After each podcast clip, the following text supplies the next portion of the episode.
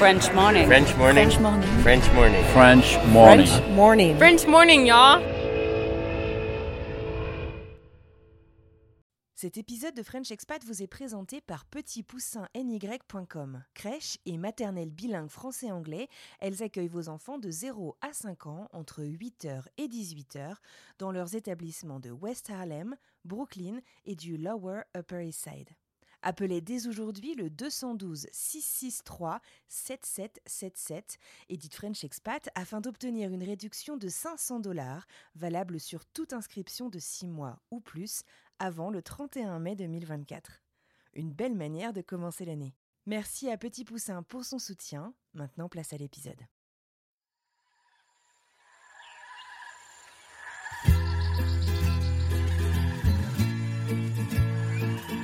Euh, bah, j'ai appris qu'en fait, on se connaissait jamais vraiment. Jamais dans ma vie, je pensais qu'un jour j'allais dire Ah bah là, on est en voyage dans un endroit merveilleux et j'ai envie de me bosser pour bosser, quoi. Jamais de ma vie, je pensais que j'allais dire ça un jour. Si demain on était obligé de rentrer, en fait, ça me ferait ni chaud ni froid parce que je m'en fiche, je peux repartir. Et je sais pas, je me dis, ouais, moi ça m'arrive d'avoir envie de travailler, mais en fait, je m'en fous. Même si je restais bosser 6 mois, je peux voyager 50 ans derrière si ça me fait plaisir. Je trouve qu'on sait jamais de quoi notre vie va être faite et du coup on sait jamais qui on va vraiment être parce que quand tu changes euh, certains paramètres qui sont prépondérants dans une vie quand même, genre le travail, mais ça peut être aussi euh, changer de partenaire, ça peut être plein de choses, tu vois. Quand tu changes des choses importantes dans ta vie, bah, je trouve que toi tu changes aussi. Euh, ne te prends pas pour acquise quoi. Tu peux encore te surprendre.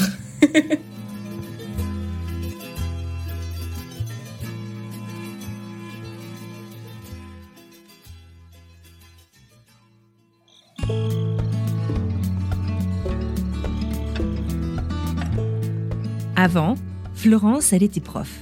Et aujourd'hui, on la retrouve à vivre son aventure de digital nomade depuis l'Équateur avec Guillaume, son petit ami. Partir, ils en rêvent depuis plusieurs années. Et franchement, c'est pas faute d'avoir essayé de tout plaquer pour partir ensemble découvrir l'Amérique du Sud. La première fois, sa mise en disponibilité de l'éducation nationale lui avait été accordée verbalement, mais lui a été retirée quelques jours à peine après son arrivée en Colombie et Florence doit donc rentrer en catastrophe pour retrouver ses élèves. Lors de la tentative suivante, la pandémie du coronavirus que vous connaissez tous éclate au bout de 15 jours à peine et après avoir passé un mois confinés au Pérou, elle et Guillaume décident de rentrer. Mais cette fois-ci, c'est la bonne. Pour Florence, l'année passée fut pleine d'accomplissements, parmi lesquels une démission de l'éducation nationale, la création de son entreprise et enfin, le départ qu'elle et son conjoint attendaient depuis si longtemps vers l'Équateur. Florence m'a annoncé son départ à venir au printemps 2022. Alors, je lui ai proposé de me raconter son cheminement par message audio interposé et de venir faire le point une fois sur place. Bien entendu, ça ne se passe pas du tout comme prévu et Florence et Guillaume se rendent compte qu'ils n'envisagent pas complètement le voyage de la même manière. Fort heureusement, le couple reste soudé, positif et déterminé à vivre une belle aventure ensemble, une aventure nomade au gré des rencontres. Mais ça, c'est eux qui vont vous le raconter. Je suis Anne-Fleur Andrely, vous écoutez French Expat, un podcast de French Morning.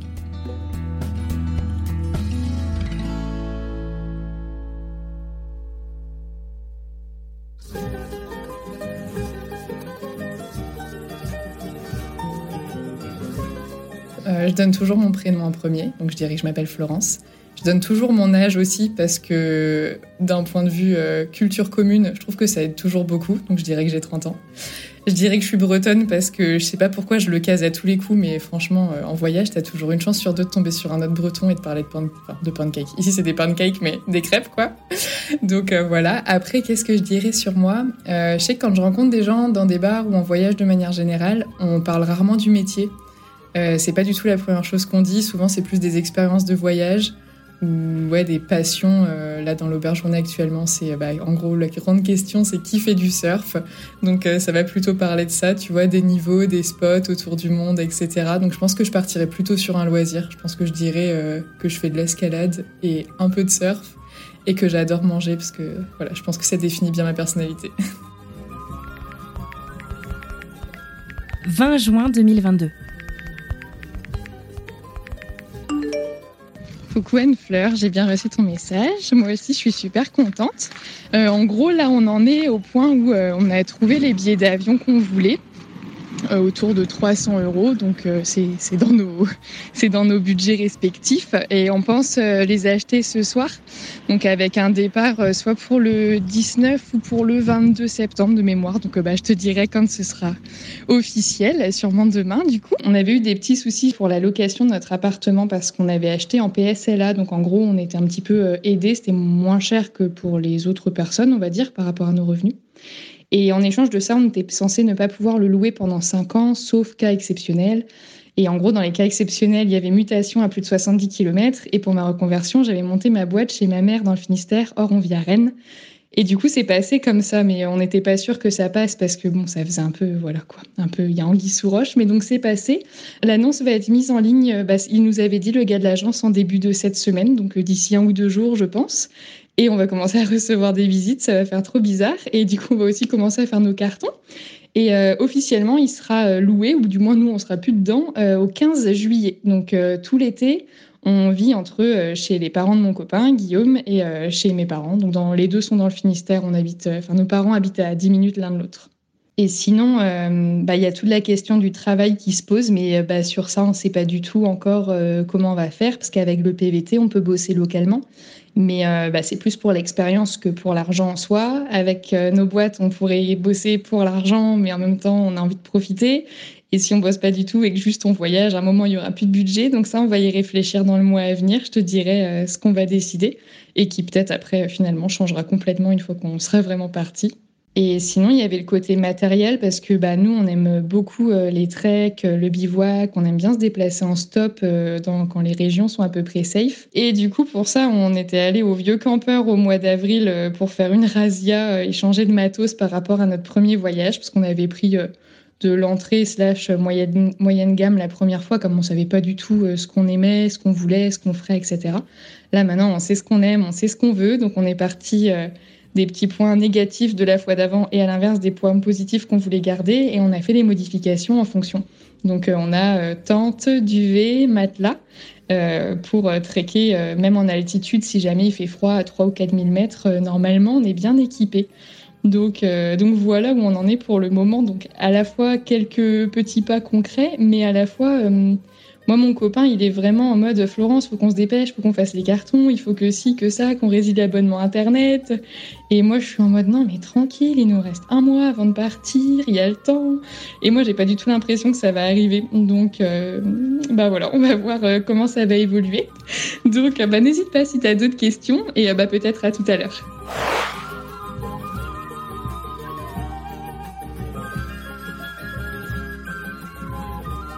Déjà près de six mois que Florence et son copain Guillaume ont quitté la France. Un départ qui a été mûrement réfléchi, on va y revenir, mais à quoi ressemblait la vie d'avant de Florence? Pour ce qui est de ma vie d'avant, moi je sépare vraiment le côté euh, personnel et professionnel. Dans le côté personnel, là je suis partie donc avec mon copain, on est ensemble depuis euh, j'ai honte de pas trop savoir, 13 ou 14 ans, je crois. On s'est rencontrés au lycée, donc ça fait euh, un vieux couple, tu vois. Donc on est partis ensemble avec euh, tous les deux le même désir de départ, pas forcément les mêmes désirs sur place, ce qui est assez intéressant pour le coup. Et cette idée de voyage-là, elle date en fait de très longtemps, c'est-à-dire qu'en 2014, quand j'ai commencé à travailler, professionnellement, avoir un vrai salaire, je m'étais dit, ben, quand j'aurai assez économisé, j'adorerais voyager autour du monde. Et ça a failli se concrétiser une première fois en 2017. Donc, je passe un petit peu les détails, mais en gros, on s'est rendu compte que faire ce qu'on appelle un tour du monde, c'est pas vraiment possible parce qu'en souvent tu as un an à peu près, tu peux pas faire le tour du monde en un an, c'est pas réalisable. Déjà le tour d'un pays, c'est compliqué pour le faire bien, donc on s'est dit on se focalise sur un continent, on a choisi l'Amérique du Sud parce qu'on ne le connaissait pas du tout. On est parti, donc mon copain avait eu un congé sabbatique d'un an. Moi, j'avais demandé, j'étais professeur des écoles à l'époque, j'avais demandé une disponibilité pour convenance personnelle d'un an. Et on m'avait dit oralement que c'était bon, donc on avait pris un billet d'avion aller simple en 2017 pour la Colombie, dans l'espoir de descendre jusqu'en Patagonie, euh, tout au sud, entre le Chili et l'Argentine. Et donc on est parti, et en fait, au dernier moment, j'ai reçu la réponse écrite de ma demande, qui était en fait un refus. Du coup, au bout de trois semaines de voyage, on a dû revenir en urgence. Euh, on a dû prendre, je crois, quatre ou cinq vols pour pas payer un bras parce que, ben, au dernier moment, comme ça, euh, traverser l'Atlantique, c'est pas donné. Et euh, j'avais raté le jour de la rentrée. Je me rappelle, j'avais dû expliquer à ma nouvelle directrice, ben, je peux pas être là, je suis en Colombie. Enfin, c'était vraiment trop bizarre. Et donc, j'avais fait cette année-là. Et je m'étais rendu compte que c'était un petit peu compliqué dans l'éducation nationale de partir. Je le précise parce que du coup, ça va faire le pont avec mon côté vie d'avant professionnel. Et deux ans après ça, on s'est paxé avec mon copain et du coup j'ai pu faire une demande de disponibilité cette fois-ci pour suivi de conjoint qui cette fois est de droit dans la fonction publique donc on ne peut pas te la refuser. Donc euh, cette fois-ci on est parti par rapport à la météo et aux saisons. On a commencé par la Patagonie et le but c'était de remonter jusqu'en Équateur parce qu'ayant adoré la Colombie, on était persuadé qu'on allait adorer l'Équateur. Sauf que ben voilà, le voyage a commencé et puis au bout de trois ou quatre mois, ben le Covid est arrivé. Donc on s'est retrouvé confiné en Argentine et puis au bout d'un mois et demi de confinement là-bas, euh, quand on a su que le pays resterait fermé pour six mois, on s'est dit ben tant pis, on rentre. Et donc j'ai refait encore une année d'enseignement, mais j'en avais vraiment marre d'être toujours dépendante de mon travail et des oui et des non et d'avoir des dates fixes et des dates de retour et de départ fixes. Et ça faisait un moment déjà que j'étais plus très bien dans ce job-là, donc j'ai fini par démissionner l'année dernière. Je me suis formée à la rédaction web SEO et euh, maintenant je travaille à mon compte ce qui me permet bah, de voyager beaucoup plus librement. Donc cette année, je n'ai demandé l'autorisation à personne. Mon copain a encore eu, parce qu'il a une boîte super cool, euh, son année sabbatique. En gros, c'est une année où tous les trois mois, il redit euh, je rentre pas, je rentre, je rentre pas. Donc euh, il, est, il est flexible. Et là, donc, on est arrivé en Équateur. Cette fois-ci, on s'est dit, on ne rate pas l'Équateur. On a pris un billet qui arrive directement en Équateur, dans l'idée de prendre un PVT, un passeport vacances-travail, pour rester s'installer en Équateur pendant un an. On va probablement reparler de ce début de voyage, mais il s'avère qu'après deux mois, on n'a vraiment pas envie de s'installer un an dans ce pays finalement, parce que euh, d'un point de vue de la sécurité, ça fait trois semaines que les choses vont de moins en moins bien. Et c'est très désagréable de devoir euh, toujours euh, te demander, euh, quand tu vas faire tes courses, est-ce qu'il va pas t'arriver quelque chose en gros?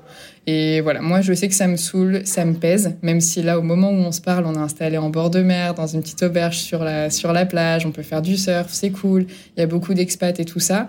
Mais voilà, c'est pas l'équateur, l'équateur, tu vois, ça pourrait être n'importe quel endroit dans une auberge en bord de mer, donc ça n'a pas d'intérêt en soi par rapport au pays.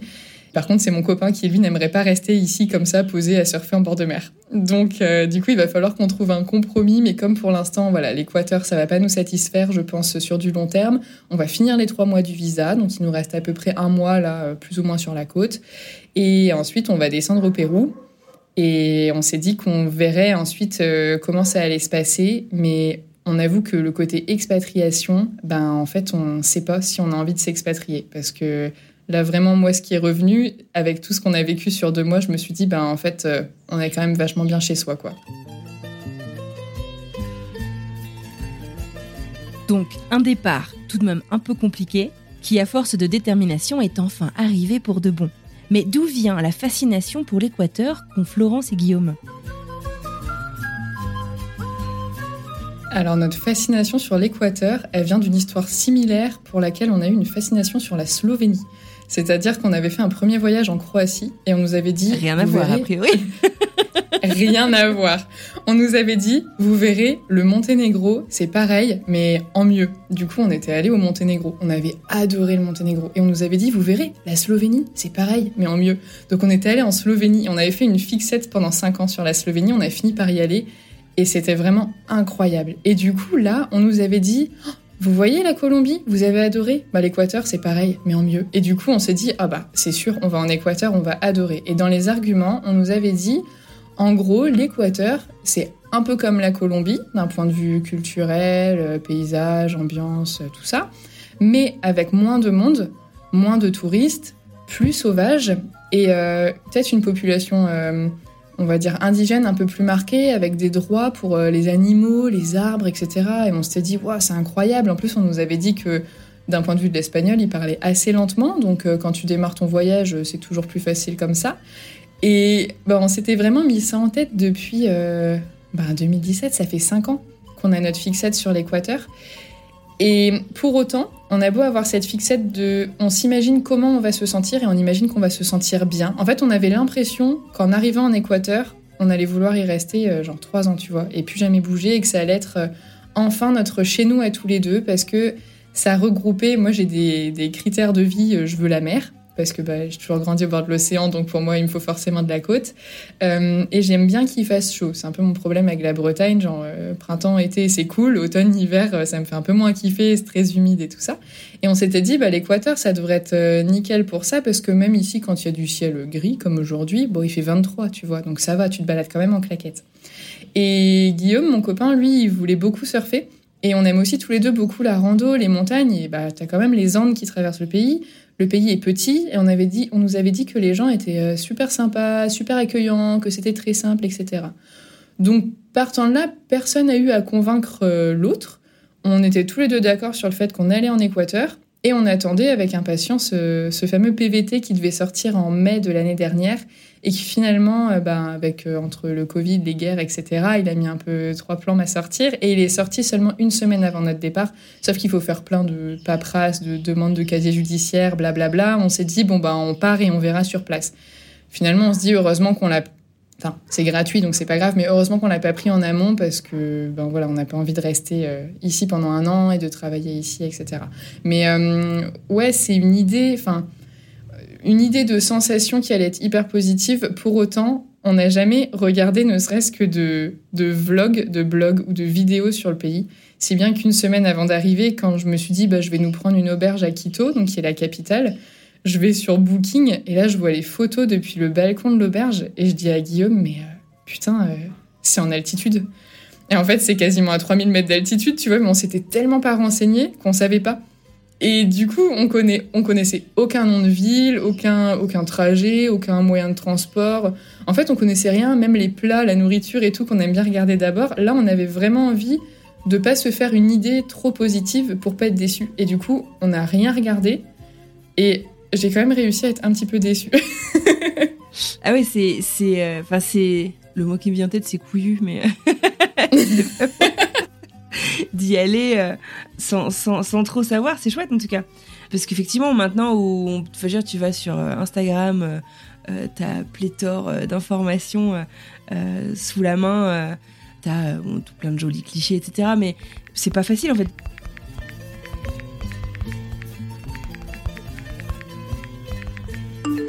Salut Anne-Fleur, je t'envoie ce message parce qu'il y a eu du nouveau de notre côté, euh, de manière plutôt positive. On a réussi à louer notre appartement. C'est allé beaucoup plus vite que ce que je m'étais imaginé, c'est-à-dire que l'agence a mis notre annonce en ligne et euh, au bout d'une ou deux heures, elle a dû la désactiver tellement il y avait d'appels. Euh, nous, on a eu cinq visites en présentiel et donc on a rapidement été d'accord sur la personne qu'on allait choisir. Et euh, on a de la chance parce qu'en plus, c'est quelqu'un qui est d'accord de racheter euh, quasiment tous nos meubles, notamment les gros. Donc, comme on est assez minimaliste de base, on n'aura pas grand chose à déménager et euh, ça va arranger nos parents parce qu'on va tout stocker chez eux. Donc, on aura juste bah, des cartons avec des vêtements, de la vaisselle et des bouquins, en gros. Et donc, on va pouvoir déménager avec juste une voiture. Donc, ça, c'est la première bonne nouvelle. On donne les clés de notre appartement le 13 juillet. Et dans la foulée, nous avons acheté notre euh, billet d'avion, un aller simple pour Quito en Équateur, la capitale de l'Équateur. Et nous partons le 22 septembre. Ça se concrétise, c'est assez chouette. J'ai hâte de commencer à faire les cartons. On a quelques petits euh, travaux et des trous à reboucher euh, sur les murs avant de rendre nos clés. Donc là, il nous reste à peu près trois semaines pour s'organiser et partir. Et euh, voilà, c'est assez euh, excitant, un mélange de, stress et de hâte.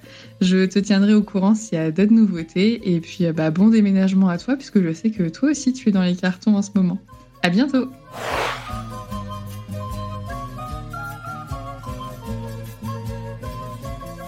Comment est-ce qu'on se prépare du coup euh, Tu m'as dit donc que vous aviez pas fait la demande de PVT, ce qui au final euh, semble être une bonne idée puisque on va on va y revenir. Euh, le suite de votre voyage va peut-être pas se faire en Équateur. Mais comment est-ce qu'on se prépare Puisque d'abord, vous avez eu deux un peu faux départs auparavant. donc j'imagine que tu as toujours dans un coin de ta tête, et si on doit rentrer, et si... Enfin, j'imagine que tu as toujours un, peu un plan B de retour en plus ou moins catastrophe, même si bon, tu sais que voilà, tu es, plus dépendante de ton travail euh, à l'éducation nationale. Comment est-ce que vous êtes préparé du coup logistiquement, mais aussi peut-être euh, bah, dans votre tête, quoi. Enfin, je veux dire, euh, à deux, vous partez quand même vivre une sacrée aventure. Hein. C'est un peu le voyage d'une vie aussi, quoi. Ouais. Bah, hum, sur la durée, on s'est imaginé qu'on partait pour un à deux ans. On s'est dit qu'au-delà de deux ans, soit on voudrait vraiment rester en Équateur, ce qui ne va pas être le cas, mais à l'étranger tout du moins, et que si vraiment on s'y installait, de toute façon, on rentrerait en France voir nos proches au moins une fois et que si jamais euh, voilà on en avait marre et qu'on voulait rentrer, ce serait à peu près, on imagine, dans cette période-là aussi. Du coup, le gros de la préparation, euh, moi quand on parle comme ça, en tout cas, c'est le sac à dos, parce que du coup, on part euh, tous les deux avec un sac à dos. alors, je te dirais bien avec le strict minimum parce ah que c'est pas des énormes. A priori. Ben c'est ça parce qu'on savait que même si on s'installait en Équateur, on allait, nous on aime beaucoup randonner on aime beaucoup le bivouac. Du coup, on aime partir avec euh, la tente, le matelas, etc. Comme on travaille sur place, on peut travailler sur place. Euh, on a notre ordinateur tous les deux.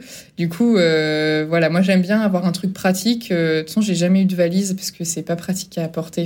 Ici, les routes, je vois là où on est, par exemple, pendant les deux semaines là, c'est pas du béton en fait, c'est un espèce de sable avec des cailloux. Tu as une valise, t'es au bout de ta vie, c'est pas possible. Donc, du coup, voilà, on s'était dit le sac à dos. Moi, j'ai 46 litres. Je crois que mon copain a 50 c'est lui qui porte euh, la tente et, la casserole, parce qu'on a le réchaud aussi. Et on savait que dans tous les cas, on allait voyager à un moment ou un autre. Même si on faisait l'année en Équateur, le temps que tu demandes des papiers pour être vraiment résident longtemps, ça peut être long. On savait qu'on voudrait aller voir le, Pérou, la Bolivie, etc. Donc il y avait le sac à dos. Et au niveau des affaires euh, qu'on prend avec nous, bah, pour les vêtements, c'est strict minimum. Tout ce qui est numérique, euh, ben pareil, on essaye de faire au plus light. Donc même quand tu achètes t'en es rendu à acheter un t-shirt et à comparer le grammage de ton t-shirt et la texture et le type de fil et est-ce que ça prend les odeurs et est-ce que machin pour euh, minimiser le plus possible. Pour moi, c'était le truc qui me prenait le plus la tête et que pour autant on a fait que la semaine d'avant parce que du fait d'être parti déjà deux fois, ou dans notre tête on partait pour longtemps, même si ça s'est arrêté prématurément, c'est des choses qu'on a l'habitude de faire. Et euh, même avant, quand on voyageait pour euh, un mois, un mois et demi, tu prépares quand même pas mal de petites choses dans ton sac. Enfin, tu as des habitudes en fait après de voyage. Donc ça, euh, voilà, ça s'est fait assez vite. Au niveau du taf, ben moi j'ai prévenu mes, mes, mes, clients, parce que du coup c'est des clients maintenant, c'est pas des employeurs, et euh, c'était incroyable. Ils m'ont tous répondu euh, ah mais c'est génial. Moi j'avais peur qu'ils soient embêtés quand j'aurais dit à peine un mois avant, ben en fait je pars pour au moins plusieurs mois voire un an et je suis pas sûre de continuer, etc. On verra cet hiver. ils m'ont tous répondu Ah, c'est génial, quelle expérience, j'aurais adoré faire ça, t'as raison, euh, tu nous dis quand tu reviens. Si jamais t'as des contacts pour te remplacer en attendant, n'hésite pas, ça nous ferait plaisir. Enfin, vraiment une relation. J'aurais jamais connu ça l'éducation nationale quoi. Donc ça fait super plaisir. Et mon copain lui il est donc en sabbatique et à son travail il y a beaucoup de grands voyageurs. Donc il trouve ça super chouette. Et il l'autorise s'il a besoin avec euh, donc il a un statut de freelance en plus. Et il a le droit de travailler en tant que freelance pour sa boîte si jamais il y a un confinement et qu'on est coincé quelque part. Parce que ça, quand même, c'est quelque chose qu'on a bien retenu. Ah ouais, donc vous avez clairement un plan B et un plan C. Et un plan C. Ouais, en fait, on est prêt à tout parce que on s'est fait avoir deux fois. La première fois, ça a été une frustration énorme et du coup, de là, euh, j'ai plus jamais voulu rester dans l'éducation nationale ou même dans le fonctionnariat de manière générale. Euh, la deuxième fois, mais c'était de la faute de personne. Enfin, le Covid, voilà, personne l'avait vu venir, tu vois, on pouvait pas vraiment l'éviter. Donc ça, on n'a pas eu le choix. J'ai été super frustrée parce que ben, j'avais galéré à avoir une année off pour euh, enfin penser à moi et faire quelque chose que j'aime parce que vraiment mon travail, j'aimais pas ça du tout, c'était horrible.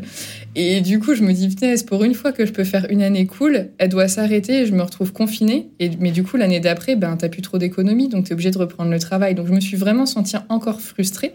Et c'est une émotion que j'aime pas et que j'ai pas d'habitude. Enfin, je suis plutôt positive et positive et contente, tu vois, dans la vie. Et du coup, là, je me suis dit, si on reste coincé ou si, que sais-je, je veux un plan B, je veux être capable d'être confiné un an dans une même pièce et de quand même euh, travailler et de pas perdre mon temps. Alors je dis travailler, ça peut être avoir une activité même non rémunérée, mais avoir de quoi faire quelque chose qui est intéressant euh, intellectuellement ou physiquement. Quelque chose des journées. Ouais, c'est ça, pas juste euh, attendre que les choses se passent et être dépendante de mon environnement, quoi.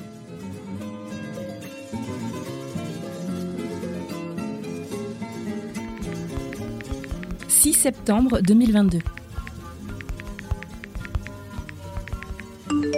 Coucou Anne-Fleur, j'espère que tu vas bien et que l'été se passe bien de ton côté. Euh, de notre côté, tout se passe bien. Donc, euh, euh, nous avons donc emménagé chez nos parents cet été, en amont du voyage. Tout s'est très bien passé. Hein. Ils sont ravis de stocker nos cartons pendant quelques mois. Là, il y a eu quelques nouveautés. Donc, il y a notre billet d'avion pour l'Équateur qui a été annulé. Et donc, on a eu un choix à faire entre conserver l'annulation et se racheter, nous, un billet plus tard, parce que plus tôt c'est un peu tendu comme c'est déjà bientôt, ou accepter le fait qu'il remonte notre billet de deux jours euh, dans le temps. Et donc, euh, bah, on a accepté ça parce qu'en fait, les prix des billets euh, maintenant, quand tu pars dans deux semaines, bah, c'est beaucoup trop cher, c'est même pas pensable. Donc, on a accepté de partir deux jours plus tôt que prévu. Donc, le souci, c'est que notre avion part de Madrid parce que bah, c'était le moins cher. Euh, puis je pense que c'est là aussi qu'il y a peut-être plus de liaisons avec l'Amérique du Sud. Et, du coup, en fait, le souci, c'est que le billet part, enfin, l'avion part de Madrid avant que nous, du coup, on soit arrivé à Madrid, puisqu'on arrive deux jours après. Donc, on s'est juste repris un billet entre Nantes et Madrid.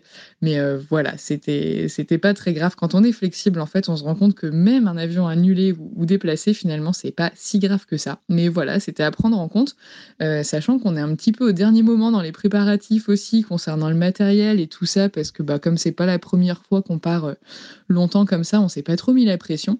résultat, euh, les dernières choses ou le dernier matériel qu'on a commandé, bah, en fait, ça arrive la veille de notre départ. Donc on a plutôt intérêt à ce qu'il n'y ait pas de retard. Mais, mais voilà, on aime bien vivre dans le danger permanent comme ça. Et euh, sinon, bah, il y a une question qu'on me pose énormément, et en fait, je me dis que c'est peut-être intéressant d'avoir euh, l'évolution de la réponse que je vais y apporter. C'est que donc on part dans deux semaines et on me demande, bah, est-ce qu'en fait tu vas travailler ou est-ce que tu vas être en vacances? Et en fait, euh, on en parle avec mon copain, mais on ne sait pas trop. on sait pas si, on sait qu'on veut faire les deux, euh, sur euh, l'année ou plus euh, si affinité. ce qu'on ne sait pas, c'est est-ce qu'on veut commencer par du voyage pur ou est-ce qu'on veut commencer par se poser quelque part et bosser pour notre boîte ou est-ce qu'on veut partir direct sur un taf en local grâce au PVT ou même sur du volontariat en échange de logement, nourriture, etc. Enfin, en fait, on ne sait pas du tout ce qu'on veut et ce qu'on va faire. Donc, euh, moi, j'ai gardé un seul contrat. Donc là, je suis en train de tout clôturer. Je garde un seul contrat pour partir, qui est euh, bah, un contrat de voix off en l'occurrence. Donc, j'ai tout enregistré en amont et j'aurai plus que du montage à faire ensuite. Euh, j'ai gardé aucun contrat de rédaction pour le moment. Ça va me manquer, je pense, de ne pas travailler. Si on m'avait dit qu'un jour je dirais ça, mon Dieu. Mais euh, voilà, du coup, on hésite, on sait pas trop, donc on sait pas quoi répondre aux gens. Je te souhaite une euh, très bonne journée et je te dis à très bientôt. Salut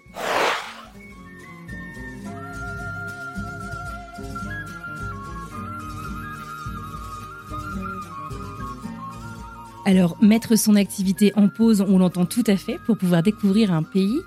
Mais du coup, avec quel genre de budget est-ce que Guillaume et Florence sont partis? Les deux premiers mois, on a dépensé 700 euros par personne euh, par mois.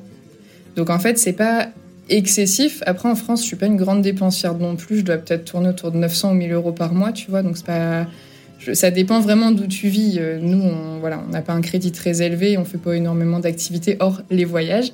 Mais euh, j'avais économisé en fait pour le tout premier voyage où du coup on avait dû revenir. J'avais du coup déjà des économies pour le deuxième voyage qui s'est arrêté prématurément à cause du Covid, donc on n'a pas tout dépensé. Et il y a deux ans, quand je savais que j'allais me reconvertir, j'avais essayé de vivre sur la moitié de mon salaire du coup, je gagnais à peu près 1800 euros par mois euh, quand j'étais prof. Et euh, je vivais sur à peu près 900. Et je mettais 900 de côté en me disant, quand je vais me reconvertir, peut-être que pendant une année, j'aurai pas de salaire. Parce que c'est ce que tu entends des fois quand tu te lances à ton compte. Sauf que bah, moi, j'ai eu euh, beaucoup de chance. Tout s'est passé très bien. Et j'ai pas eu besoin de ces 900 euros par mois sur les 10 mois. Donc en fait, j'avais là 9000 euros encore de côté.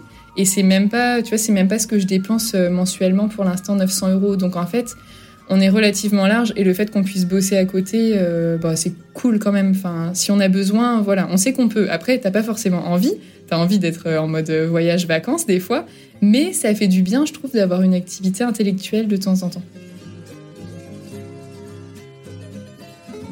Alors du coup, est-ce que tu peux me parler euh, bah, du grand départ?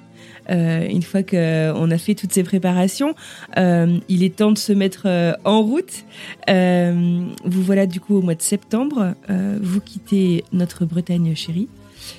direction l'Équateur. Est-ce que tu peux essayer de nous faire revivre un petit peu cette journée, ces premières journées? Ah oui, alors déjà, le voyage, c'est déjà une étape à part entière, parce que les vols, euh, je pense qu'il y a moins de gens peut-être à prendre l'avion depuis la pandémie. Et du coup, nos vols, ils n'arrêtaient pas d'être modifiés, annulés, déplacés, etc. Ce qui fait qu'au final, on a dû faire un Nantes, Madrid, Amsterdam, Quito. dont le voyage a duré genre trois ou quatre jours, parce qu'on a dû passer des nuits dans les aéroports et tout ça. Donc déjà, c'était long. Et en plus, comme on est parti un peu à l'arrache parce que ben, on finissait notre travail juste la semaine d'avant et hop, on a fait notre sac, on est parti. Quand on est arrivé à Quito, on était un peu perdu. Enfin, moi, je me rappelle de me demander, mais qu'est-ce que je fous là en fait? C'était très bizarre du fait de ne pas s'être préparé. J'avais vraiment l'impression qu'on m'avait téléporté ici et que je, je savais pas. En plus, on s'était pas vraiment décidé sur la place qu'allait prendre le voyage, les vacances et le travail. Et du coup, j'arrivais pas à savoir si j'étais en voyage, en vacances ou, au travail. Donc c'était très spécial. Donc évidemment, comme tous les voyages, euh, tu te remets de ton décalage horaire. Donc moi, pendant une semaine, je me levais à 3 heures du matin. C'était génial. J'ai beaucoup de mal à chaque fois. Il y a potentiellement des soucis d'altitude. Je sais qu'en Colombie, quand on avait atterri à Bogota, qui est comme Quito, autour de 2005-3000 mètres d'altitude, euh, bah moi j'avais vomi pendant deux jours. J'avais été super malade, j'avais ah super mal à la, tête. La, maladie d'altitude, quoi, carrément. À Denver, c'est un truc aussi qui arrive euh, pas mal. Ah ouais? Bah Denver, c'est à 1600 mètres d'altitude. Et euh, en fait, bah, un quart d'heure de la ville, en fait, tu montes facile à 2000 mètres d'altitude. Puis après, tu es dans les rocheuses, tu montes à 2000, 3000.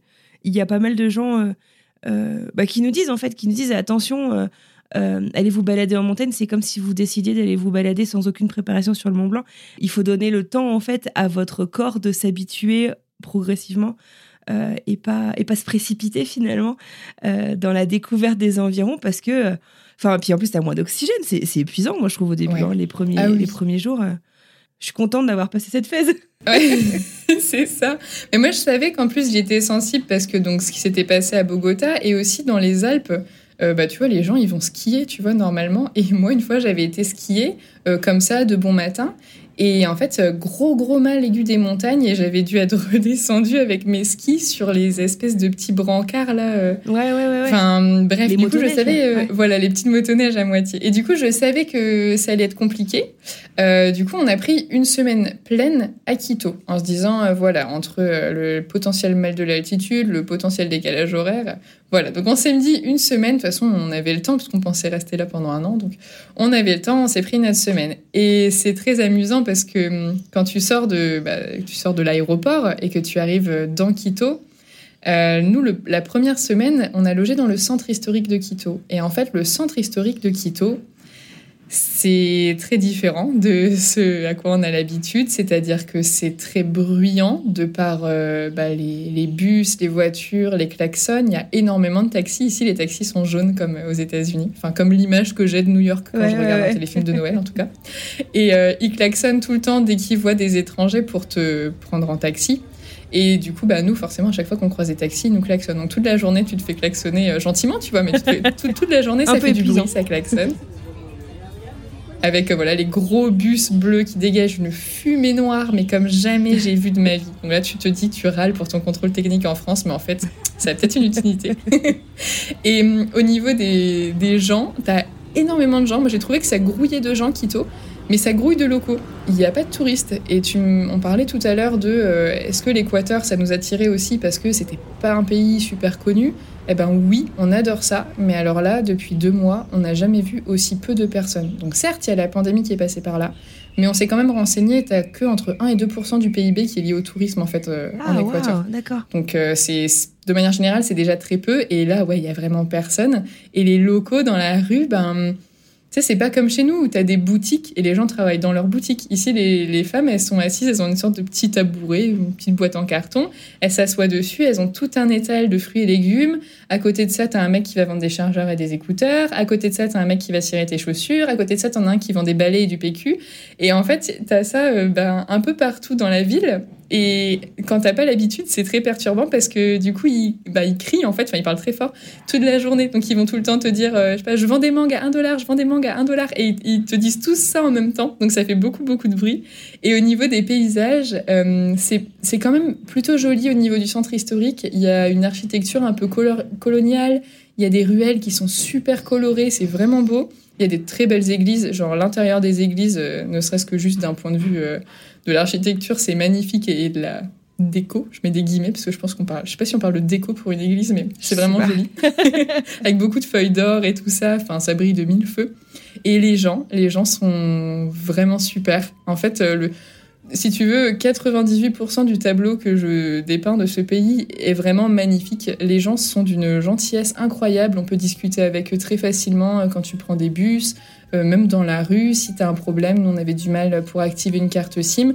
Ils vont passer 20 minutes avec toi pour te l'activer. Limite, ils vont rentrer euh, leur numéro de passeport, payer pour toi, puis tu leur rendras plus tard. Enfin, ils vont tout faire pour que pour toi ça se passe bien.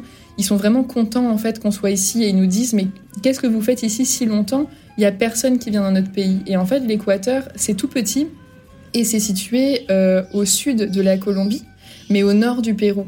Et en fait, il y a beaucoup de gens qui voyagent au Pérou parce que les belles randonnées, le Machu Picchu, voilà, la culture, etc. Il y a beaucoup de gens qui vont en Colombie parce qu'il y a le côté un peu salsa, soleil, l'architecture coloniale, les plantations de café, etc. Et en fait, l'Équateur, c'est le pauvre petit pays qui se retrouve au milieu. Et on voit bien par rapport au peu de touristes qu'on croise, personne voyage longtemps en Équateur. Souvent, c'est un axe de passage ou alors c'est pour aller aux Galapagos, les îles assez connues qui sont au large de l'Équateur. Et il n'y a pas grand monde qui reste longtemps. Donc, il nous arrive d'être dans des zones archi-touristiques et de se retrouver ben, que avec des locaux dans des hôtels qui ont peut-être 20 chambres et on est tout seul. Et il n'y a personne, quoi. Mais donc ça, voilà, c'est on va dire 98% du tableau est vraiment positif. Après, il y a les 2% qui prennent vraiment le pas pour le sur le reste, c'est euh, l'insécurité qui apparemment grandit beaucoup depuis 2019. Donc si j'ai bien compris, un changement de président qui, d'après tous les gens avec qui on parle, est archi-laxiste. Et la pandémie par là-dessus qui fait que, si on a bien compris, tout ce qui est lié à la drogue et notamment à la cocaïne, c'est énormément développé. Là où c'était beaucoup la Colombie et le Mexique avant, bah là l'Équateur est vraiment rentré dans le game. Et c'est pas tip top. Donc il y a déjà toute la partie nord au niveau de la Colombie où tu vois c'est en rouge tout le temps sur le site de l'ambassade où on dit de pas y aller. Il y a beaucoup de cartels, beaucoup de violence, etc. Et là en fait ça fait trois semaines qu'il euh, y a deux groupes de cartels qui se font un peu la guerre. Bon pardon pour les images, mais en gros les gens ont, ont décapité des personnes et les ont suspendus à des ponts pour bien montrer que ben ils étaient là et qu'ils n'étaient pas contents. Et le gouvernement. Comme dans les films, quoi.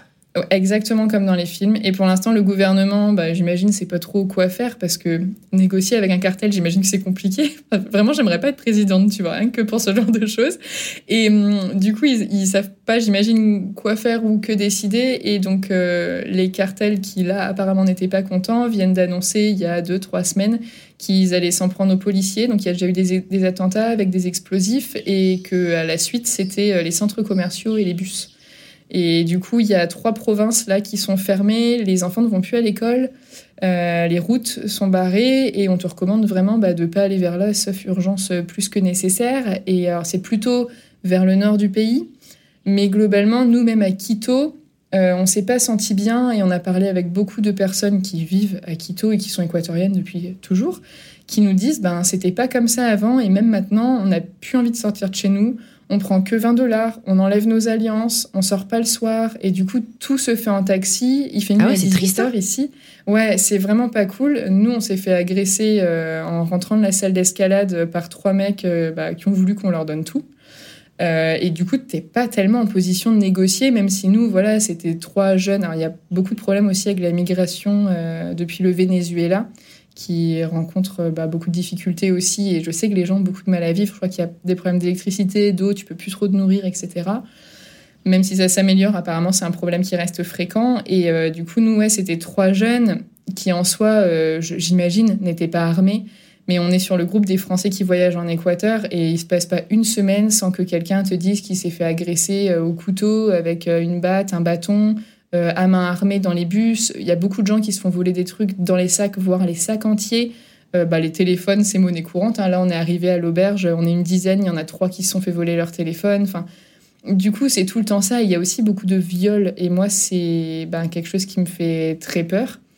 Euh, parce que là, par exemple, quand on s'est fait agresser, même si c'était trois jeunes et que mon copain est très très grand, les Équatoriens sont très très petits. Donc je me dis, ils ont quand même du culot, tu vois, d'être arrivés. Même moi, qui suis pas si grande, euh, enfin voilà quoi. J'ai une taille moyenne de française, on va dire. J'étais plus grande qu'eux, qui sont pourtant des hommes. Chez nous, on a l'habitude en France que les hommes soient grands. Enfin, plus grands souvent que les femmes. Et là, c'était pas du tout le cas. Donc tu dis, ils ont quand même du culot et voilà, tu sais pas trop à qui t'as affaire. Donc. Euh, Je sais pas, moi je, me disais, ben, si à tout moment euh, ils avaient sorti un couteau ou que sais-je, ben, en fait moi j'aurais rien pu faire. là c'était pas du tout le cas, ils ont fait semblant d'avoir un, un pistolet en mettant euh, deux doigts derrière leur t-shirt. Donc ils étaient assez ridicules. Et à la fin, après avoir pris le téléphone, ils ont demandé à mon copain, donne-moi ton argent. Et mon mec a fait, j'ai pas d'argent. Et ils ont dit, ok. et donc après, ils sont partis. Tu vois, moi, ils m'avaient volé euh, genre les clés et tout. Ils ont fouillé mes poches. Et je leur ai fait, non, mais pas les clés, s'il vous plaît. Puis tu vois, ils m'ont rendu mes clés. Donc c'est pas méchant. En fait, c'est pas tant à eux. Enfin, c'est pas envers les gens qu'on devrait en vouloir. C'est plus euh, tous les systèmes qui sont autour qui font que bah, ces gens-là, ils en sont rendus à voler un téléphone pour bouffer euh, une semaine ou deux, tu vois. Donc c'est voilà, on peut pas. Mais bon, c'est quand même très embêtant. C'est quelque chose qu'il n'y avait pas avant, et même les locaux sont pas à l'aise vis-à-vis de ça. Nous disent qu'ils sortent plus et que c'est compliqué, et que ça a beaucoup changé. Donc forcément, dans les petits bleds, les petites provinces, là, on est en bord de plage. T'as moins de problèmes. Est-ce que c'est propre euh, à Quito, qui est la grande ville, ou est-ce que tu retrouves ça un peu partout?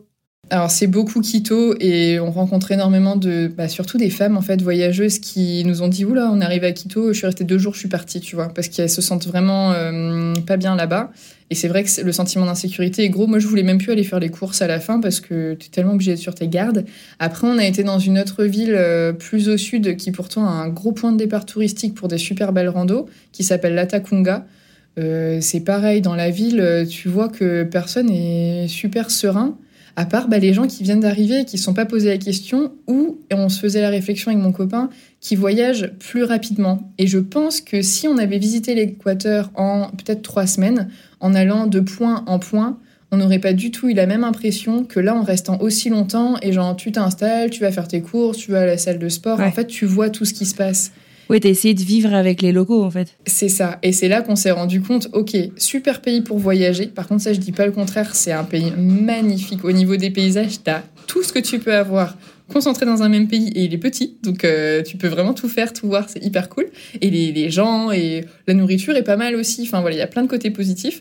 Mais y rester, ben, t'ouvres quand même les yeux sur beaucoup de choses. Et moi, c'est des choses euh, qui me plaisent pas, quoi. Enfin, je me verrais. En fait, le monde est tellement grand et au pire, je suis bien chez moi. Je vois pas pourquoi je m'infligerais le fait de m'installer quelque part où je me sens pas bien juste parce que j'ai annoncé à tout le monde que j'allais y vivre pendant un an, tu vois. Moi, si je suis pas bien, la pression je suis pas bien. sociale. ah ouais, moi c'est un truc que j'ai pas trop la pression sociale, donc je me sens pas du tout obligée. Enfin, je vois pas ça comme une expatriation ratée en fait. Pour moi, c'est plutôt une réussite. d'annuler quelque chose dans lequel tu te sens pas bien, c'est le meilleur moyen qui t'arrive. De t'écouter, quoi. Euh, ouais, voilà. Enfin, pas avoir de regrets, quoi.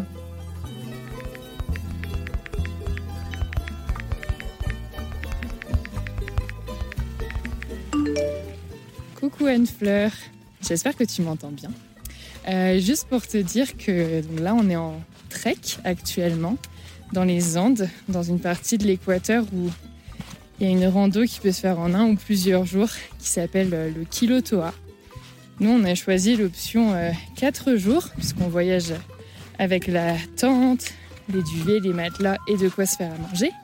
Tu peux aussi le faire en dormant dans des, des dortoirs et des chambres, je crois. Et euh, bah voilà, c'est le quatrième jour. Et en fait, c'est le premier jour où il fait vraiment beau et où je me dis ça vaut le coup de sortir son téléphone pour te raconter ça, sans qu'il soit complètement trempé et que mes mains deviennent gelées. Donc en gros, c'est un trek où on est parti de peut-être 2600 mètres d'altitude à peu près. Tous les jours, tu montes et tu descends un peu. Hier, c'était le jour 3, on a monté beaucoup, on a monté 1000 mètres d'un coup. Et donc cette nuit, notre euh, dernier bivouac, il était à quasiment 4000 mètres d'altitude. Et euh, ce matin, c'est le jour un peu cool où il y a du soleil, on a pris un bon petit déj et on fait justement le tour de la lagune du Kilotoa. Et là, je l'ai sous les yeux pendant que j'enregistre ce message. Et franchement, ça a de la gueule. En gros, c'est une grande lagune euh, bleue, verte. Tu vois les différentes euh, profondeurs au fond, du coup, ça fait des teintes euh, assez variées. Et il y a plein de montagnes autour. Et nous, en fait, on randonne autour de ça, autour des falaises. C'est vachement profond, hein. t'as pas envie de tomber. Et t'as un chemin pour descendre tout en bas si t'as envie. Trois bivouacs fort sympathiques, dont. Ah Guillaume dit lama sur la droite. Ah oui, effectivement, lama sur la droite. bon, là, tu le vois pas, une fleur, mais il y a un lama qui te regarde. Il a vraiment un regard langoureux, quoi. Et puisque j'ai tourné la tête pour voir le lama, on est vraiment entouré de montagnes euh, de l'autre côté aussi. Et du coup, ce que je voulais dire, c'est que cette nuit, il avait fait quand même très très froid. Les deux premières nuits, c'était cool parce qu'on a eu le droit de planter notre tente euh, dans des endroits où il y avait des, des hostels. Et du coup, on avait le droit d'utiliser euh, la douche, les toilettes et tout. Et là, cette nuit, euh, hier soir, on arrive un peu sous la pluie à la ville de Kilotoa, donc là où il y a justement la lagune. Et euh, bah, on, a, pu aller à l'office du tourisme avant la fermeture, leur demander s'il n'y avait pas un camping, parce qu'on voulait faire du camping sauvage. Mais on a, on a eu une ou deux mésaventures par euh, le passé, dans la semaine précédente. Du coup, moi, j'étais plus très chaude pour un camping sauvage comme on avait l'habitude de faire au Chili ou en Argentine. Et du coup, on a demandé à l'office du tourisme s'il y avait un camping quelque part. Et en fait, il y a des sortes de, petits promontoires couverts avec des petits points de vue euh, au centre de la ville de Kilotoa, du village devrais-je dire. Et il nous a dit, bah, vous avez qu'à mettre votre tente là. On lui a demandé euh, combien ça nous coûtait et il nous a dit, euh, juste vous la posez, vous dormez, profitez bien. donc, du coup, on a fait ça. Donc, c'était très cool en termes de conditions parce que on n'était pas sous la pluie. Mais par contre, il faisait méga froid. On était posé sur la pierre et je sais pas combien il peut faire la nuit à 4000 mètres d'altitude, mais euh, c'est pas chaud quoi. Bref, voilà, je crois que j'ai tout dit en plus ça commence à monter donc euh, là ça va devenir particulièrement désagréable à écouter. je te souhaite une bonne journée et je te dis à très bientôt pour la suite.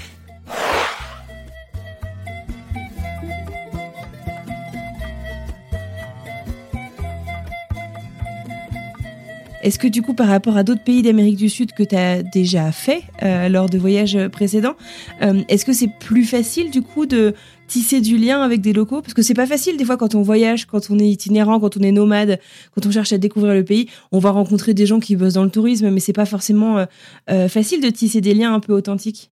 Alors c'est vrai que par rapport à certains pays où il y a énormément de tourisme, euh, je pense à la Colombie qui est juste au-dessus, même si c'était il y a plusieurs années, il y avait quand même beaucoup de monde, notamment dans les grandes villes, tu vois. À Bogota, à Bogota, il y a beaucoup de voyageurs, à Medellín, tu vois, qui font les, free walking tours. Donc tu te, tu te rencontres, tu discutes, tu vois qu'ils sont là, ils sont dans les bars, ils marchent dans les parcs, etc. Là, il y a personne, même à Quito, la capitale. C'est plus facile pour tisser du lien euh, si tu te retrouves dans des situations dans lesquelles tu peux tisser du lien. Mais il n'y a pas le même accueil qu'on avait pu voir à l'inverse au Chili et surtout en Argentine, où en fait on voyageait en stop et du coup on dormait chez l'habitant. Et ici, tu, tu peux pas faire du stop. euh, Enfin, tu sais pas ce qui peut t'arriver, tu vois. On te dit, ne faites pas de stop ici. On l'a fait que euh, sur des petites routes dans des villages entre la plage et le bourg parce que c'est à la cool. Mais je ferai jamais du stop ici dans une grande ville. Et pour dormir chez l'habitant, bah, tu, tu toques pas au hasard chez un habitant. Enfin, tu sais pas euh, chez qui tu tombes. Alors que en Patagonie, tu toques au hasard chez, chez quelqu'un. Et tu vois, t'avises, tu vois, et tout se passe euh, très bien. Au pire, on te dit Comme non, dans mais rien. non, comme dans euh, Pékin Express. Oui, voilà, c'est ça. Et là, ici, l'ambiance, c'est quand même pas la même, mais parce que les problématiques liées à l'argent ne sont pas non plus les mêmes. Donc ici, euh, tu vas pas dormir chez quelqu'un ou profiter vraiment d'un trajet gratuit. Enfin, je sais qu'au Pérou, on a beaucoup entendu dire que c'est pareil, ça se faisait pas. Si tu fais du stop et qu'ils te prennent, à la fin, ils vont attendre que tu payes quelque chose. Et c'est logique et c'est même très étonnant, je pense, pour eux de se dire que ben, t'es un occidental, t'es là, c'est que t'as de la thune. Eux, ils galèrent avec jo- job de jour, job de nuit et peut-être éventuellement des études le soir entre les deux. Et, toi, t'es là, tu payes pas ton trajet alors que ça te coûterait 50 centimes, ça n'a aucun sens en fait. Donc c'est vrai que c'est des pays où tu voyages pas de la même façon. Donc quand on a pris des très longs bus ou quand on va dans des boutiques ou quand, euh, oui, dans la rue, il nous arrive d'avoir des gens qui nous demandent mais qu'est-ce que vous faites là? Parce que des fois, on est dans un endroit où il y a personne. Et genre, moi, je suis vraiment très blanche par rapport à eux. Donc, moi, ça se voit. Euh, Mon copain est métisse, donc c'est peut-être moins. Quoi qu'il est très grand, mais c'est peut-être moins choquant, tu vois, qu'il est occidental. Euh, moi, bon, il n'y a pas, voilà, il pas 72 euh, possibilités. Et du coup, ils, nous, ils discutent avec nous. Ils sont vraiment contents de savoir où on va, ce qu'on fait, etc. Mais on retrouve pas pour le moment le même échange qu'on a pu avoir en Argentine où voilà, tu es avec des camionneurs en stop pendant 12 heures. Tu as le temps d'échanger bien au-delà de la pluie, du beau temps et de ton voyage. Tu vois, tu vas dans des questionnements plus profonds. euh. Donc euh, c'est différent. Mais par contre, oui, on n'a pas du tout l'impression, et ça c'est très agréable, d'être un portefeuille. Parce qu'il y a des pays où, tu sais, il y a un peu le prix local et le prix touriste. Et ici, euh, ben, on prend les bus. Bon, les bus, il n'y a pas beaucoup d'arrêts de bus. Enfin, dans les, dans les provinces, souvent tu te mets au bord de la route et quand il y a un qui passe, tu le hèles. Et euh, ils nous demandent pas des prix euh, exubérants. Quand on demande après aux gens qui vivent là, en fait, ils nous demandent les mêmes prix, c'est des 35 centimes, 70 centimes. Enfin, c'est les mêmes petits prix, tu vois. Alors qu'ils pourraient clairement nous demander 2 ou 3 dollars. euh. Oui, parce qu'on paye en dollars aussi ici. C'est des dollars américains. Je crois que c'est de ce qu'on a compris, c'est un président qui a choisi de faire ça euh, pour au cas où qu'il y ait de la dévaluation monétaire et des gros soucis économiques. Et c'est vrai que quand on voit dans certains pays euh, le peso, comment est-ce qu'il se fait dévaluer et le pouvoir d'achat des gens qui baisse très brutalement, c'est vrai qu'ici, tu as quand même une certaine stabilité qu'il n'y aurait pas ailleurs. Même si voilà, le revenu médian est très bas, je crois qu'il est entre 4 et 500 dollars euh, mensuels, donc euh, voilà. Mais mais il y a au moins cette stabilité-là. Donc on a et les taxis jaunes, les bus scolaires jaunes et le dollar américain.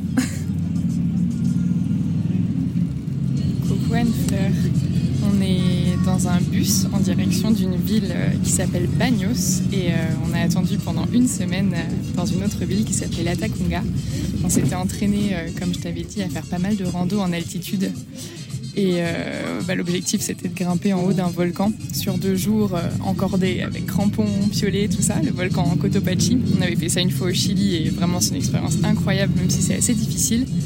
Et euh, bah, en fait, le volcan qui n'était pas rentré en éruption depuis 2015 est rentré en éruption euh, bah, là, maintenant. Donc, bah, on est resté quand même patienté une semaine. Et bah, voilà, il- rien n'a changé. Le parc national est toujours fermé. Donc, euh, on poursuit le voyage et on va du côté de Bagnos, qui est un petit peu plus calme en nature et en forêt, on va dire. Et euh, ensuite, on fait une petite étape euh, travail à Quito parce que j'ai quelques visios à gérer et vraiment Internet, c'est un peu compliqué ici. Et du coup, Quito, comme c'est la capitale, il y a plutôt une bonne connexion. Et puis, bah, ne serait-ce qu'une table et une chaise, en fait, comme on est beaucoup en auberge ou en tente, voilà, pouvoir être assis pour travailler, c'est quand même pas mal. Et, euh, et ensuite, on a prévu d'aller faire un petit tour dans la forêt amazoni- amazonienne. Mais euh, ça, c'est encore tout un autre débat parce que Guillaume veut aller vraiment se perdre euh, au fin fond de la forêt, dormir dans une tente entre les arbres, avec un guide et tout ça. Et bah, moi, avec ma phobie des araignées, je m'imagine pas trop sortir de la tente à 2h du matin pour aller faire pipi à côté d'une tarentule, tu vois. Donc voilà, nous sommes en débat. On te tiendra au courant. Salut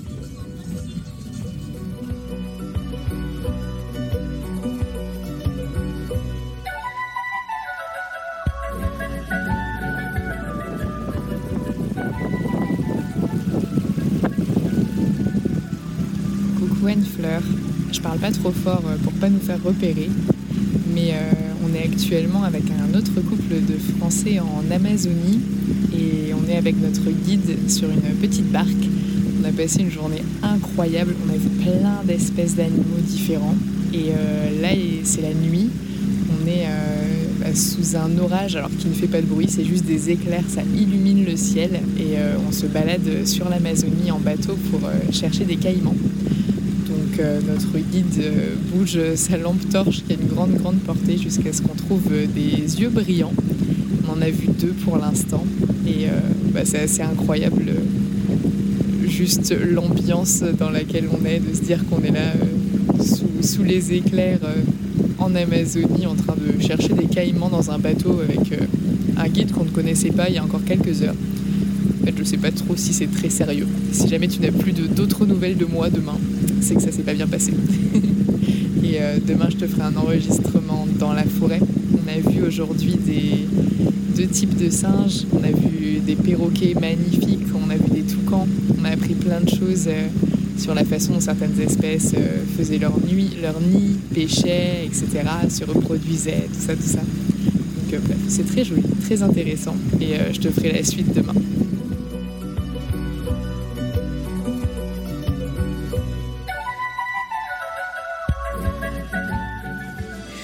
Coucou Anne-Fleur, c'est Florence et Guillaume. Bonjour. Bonjour Anne-Fleur. Euh, dans les questions que tu nous as posées, tu nous as notamment, de- notamment demandé à quoi on s'attendait. Et euh, je pense qu'à l'unisson, on peut te dire que ben, on s'attendait à rien. Ouais, bah on avait quand même une petite idée parce qu'on avait fait Argentine, on a fait le Chili, on voit à quoi ça ressemble l'Amérique du Sud et euh, du coup on se doutait que ça allait être cool. Oui, et pour ça. le moment ça se passe bien. C'est ça. Donc la semaine d'avant de partir, je vais sur Booking pour faire notre réservation euh, pour une semaine à Quito, qui est la capitale. Et je commence à regarder les photos des hostels, et là je vois la vue depuis les terrasses. En fait, je réalise qu'il y a des montagnes partout. Et du coup, je regarde sur Wikipédia et j'appelle Guillaume en mode Oh, Mais Guillaume, Quito, c'est en altitude Donc voilà, pour te dire à quel point on n'était pas prêt. En fait, c'était à 2850 mètres d'altitude, la capitale, en moyenne. Et si, après, quand même, les trucs, moi, que j'espérais en tout cas faire en venant en Équateur, euh, je pense avant de venir, il y avait quand même le côté faire du surf sur la côte. Parce qu'on en avait pas mal parlé. Et après, que ce soit soit en Équateur, soit au Pérou, parce qu'on va bouger encore après. Euh, mais moi, c'était dans mes attentes. Et aller en Amazonie. Et si, aussi, je me disais, pays du chocolat, obligé d'aller voir un truc qui fait du chocolat. et en fait, moi, je rêvais quand même de, de récupérer vraiment le fruit de l'arbre, pouvoir l'ouvrir, tester et goûter chaque processus euh, de, de fabrication du chocolat. Et on l'a fait la première ou deuxième semaine en gros. Oui, c'est fait. Euh, donc voilà, mais, mais moi ça, ça faisait partie de ce à quoi en tout cas j'espérais. Euh, c'est ça. Faire, et moi, euh, dans l'idée, j'avais envie de partir à peu près au moment de l'automne pour me poser dans un pays où il fait bon, il fait chaud, c'est cool. Tu te balades en short claquette et tu te poses pas trop de questions. Et en fait, euh, bah, la vie fait que on a commencé par les Andes. Donc concrètement, on se retrouve euh, bah, la nuit, il fait à peu près zéro. Euh, il pleut tous les après-midi parce qu'en fait, euh, c'est la saison des pluies, mais comme on est parti un peu à l'arrache, bah, on le savait pas. Donc il faut pas mal s'organiser sur les matins. Et, euh, pour l'instant, on est beaucoup soit dans des villes, donc ça grouille pas mal, c'est pas trop l'idée que j'avais de quelque chose de calme. Ou alors en montagne, il fait plutôt froid. Euh, tu nous as aussi demandé ben voilà, à quoi on avait le plus hâte. Donc Guillaume, c'était euh, le plutôt surf et plutôt l'Amazonie Et le chocolat. et le chocolat. Euh, moi, c'était juste, je sais pas, être loin. Genre, d'un côté, j'aime bien avoir des habitudes et des routines, et d'un autre côté, j'aime bien être un peu perdu des fois. Et du coup, bah voilà, c'est ce que j'aime bien dans le voyage. C'est un peu tout est nouveau, tu sais, les, les goûts, les odeurs, les bruits, la langue, la monnaie, etc. Tout est différent. Du coup, je trouve ça assez enrichissant. Mais moi, ce que je voulais vraiment, c'était me poser quelque part au soleil, qui fasse bon, parce que j'ai un réel problème avec le froid. Euh, j'aime bien quand il fait genre entre 23 et 26 degrés, c'est très précis. Mais voilà, donc pour ça, j'ai hâte d'aller sur la côte, même si dans les Andes, les paysages sont ouf, on a fait vraiment des très belles randos. Mais j'ai hâte de voir la côte, euh, voir ce que ça donne et être un petit peu plus posé. Ce qui peut nous faire glisser sur un autre sujet que tu souhaitais aborder, qui était euh, est-ce que le type de voyage nous convient? Il faut savoir que la première fois qu'on est parti en voyage, moi, j'étais prof, j'aimais vraiment pas mon taf et donc ma vie, puisque ton, taf, il prend un peu tout- toute ta vie, en fait. et euh, j'étais tellement mal euh, en France que tu pouvais me mettre à dormir sous une tente avec zéro degré, je dormais pas de la nuit, que j'arrêtais pas de me dire je suis quand même mieux là qu'en classe. Alors que là, euh, la donne a pas mal changé, parce qu'en deux ans, j'ai complètement euh, bah, changé de, métier, et maintenant j'adore mon taf, et j'ai plein de projets parallèles qui sont pas forcément euh, rémunérateurs, comme souvent avec moi, mais qui sont très intéressants. Et du coup, j'ai un petit peu du mal des fois à choisir entre bah, faire une chouette visite, une chouette rando, ou avancer sur un chouette projet, quoi. Du coup, moi, je pense que finalement, j'ai envie de voyager encore plus lentement que ce qu'on fait là, et des fois, j'ai envie de me poser d'avoir genre une table, une chaise, internet, et euh, soit écrire des articles de blog, soit avancer sur le podcast, soit voilà, avancer sur mes projets euh, pro et perso. Et toi, Guillaume, je pense que t'as pas Bah. tout à fait le même besoin. Ouais, je pense qu'en fait, surtout, on n'a pas le même besoin maintenant. Puisqu'en fait, avant de partir, on était à l'arrache, mais moi, beaucoup moins que toi quand même. Et moi, j'ai pas ce sentiment de fatigue. Et du coup, j'ai plus envie euh, bah, de voyager, d'aller un peu plus vite au début, potentiellement de me poser après. Mais j'ai plus envie de voyager et peut-être de voyager plus vite que toi, après avoir sur le long terme euh, comment, bah, comment ça va se dérouler et comment au final on va réussir un petit peu à synchroniser tous les deux. quoi. Mais, euh, mais ouais, j'ai peut-être envie de moi de plus bouger, plus voir de trucs. Mais après, ce qu'on se dit aussi, c'est que potentiellement, toi, il y aura des semaines où tu vas peut-être euh, bah, rester un peu dans ton coin à l'appart, faire des trucs en ligne et potentiellement bosser un peu. Et que moi, je ferai autre chose. Bah, c'est déjà ce qu'on se dit sur le, sur le, le volontariat. Ou peut-être que du coup, moi, je ferai Ouais. du volontariat, j'irai surfer l'après-midi. Et que toi, potentiellement, tu préféreras bosser. Cette Ouais. phrase, du coup, n'a aucun sens quand on le met un an en arrière. Non, parce que moi, mon but dans la vie, c'est de pas travailler et limite de vivre dans une tente et et de me nourrir à l'arrière des boutiques de ce qui va dans les poubelles, tu vois. Et en fait, là, maintenant, bah, j'adore mon taf. Donc, que ce soit des missions rémunérées ou non, parce que je fais aussi des trucs bénévolement, bah, juste, je sais pas, ça m'enrichit beaucoup. Et, euh, et comme en plus, j'aime bien être dans mon coin tranquille et que en Amérique du Sud, il y a. Enfin, surtout dans cette partie plus haute, parce que dernière fois, on était dans la Patagonie. T'es quand même vachement plus paumé, c'était plus calme, plus des grands espaces et tout. Ici, pour l'instant, on a été pas mal dans des villes et en fait, euh, il y, a beaucoup de gens, ça grouille pas mal. Alors c'est beaucoup de locaux, il y a très très très peu de, de touristes, enfin d'Européens, d'Américains, d'autres nationalités, on va dire de manière même globale. Euh, mais ça fait toujours beaucoup de monde, beaucoup de bruit. Dans la rue, les gens ils crient pour te vendre des choses, ils crient pour que tu prennes le bus. Il y a tout le temps de la musique euh, très forte. Il y a dans le bus, euh, les bus ils sont sur-remplis, tout le monde se colle. C'est vraiment à l'espagnol quoi. et moi, je suis quelqu'un qui aime bien être, j'aime bien être tranquille dans mon coin. Je crois que Guillaume l'a dit un peu comme ça tout à l'heure. moi, en gros, là, je me rends compte. après, il y a voilà, Guillaume disait il y a une différence quand même entre nous deux, c'est que moi là, ça faisait un an que j'avais pris aucune vacances, parce que mes dernières vacances, c'était octobre de l'année d'avant. Et en fait, ça me dérange pas, parce que ma vie en France, elle est quand même euh, sur un rythme assez tranquille, t'es chez toi, machin. Là, c'est un peu différent. Des fois, t'as juste un lit, tu partages euh, tes douches, tes toilettes, il y a beaucoup de bruit derrière ta porte, donc même si c'est pas directement dans ta chambre, parfois t'es en dortoir, donc t'as pas le calme dont moi j'ai besoin parfois. Et du coup, il m'arrive de me retrouver des fois quand on a une chambre où on est que tous les deux, euh, voir euh, il y a une petite cuisine, euh, personne dans l'auberge et on a notre propre salle de bain, une bonne connexion internet. Moi, je me mets dans mon lit avec une bouteille d'eau et je suis la reine du monde, quoi. Genre, ah, on est bien quand on est tranquille, quand il n'y a pas de bruit. Donc, du coup, voilà, moi, j'aime bien, j'aime bien être comme ça.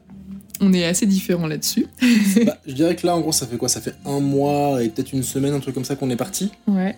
Et en fait, quand on regarde le voyage, enfin moi, peut-être que entre guillemets, ce qui pourrait me frustrer sur le début de voyage, c'est que pour l'instant, on a été beaucoup dans les villes, principalement. Et en fait, moi, j'ai la sensation qu'on passe beaucoup de temps à, en gros, se poser, chercher, etc. Euh, plutôt que de pouvoir aller directement voyager, mais c'est aussi parce qu'on a des contraintes de planning, de calendrier, de météo, euh, on pensait aller sur la côte, c'est pas possible. On voulait aller dans la jungle, mais finalement on a dû attendre. Bon, on voulait monter sur un sur un volcan et en fait il est rentré en éruption la veille. Donc euh, on a un peu la poisse aussi sur le début, mais euh, mais après bon dans l'ensemble je pense que ça va un petit peu un petit peu mieux se dérouler par la suite, qu'on sera un peu plus calé et qu'on va commencer aussi à sortir des villes.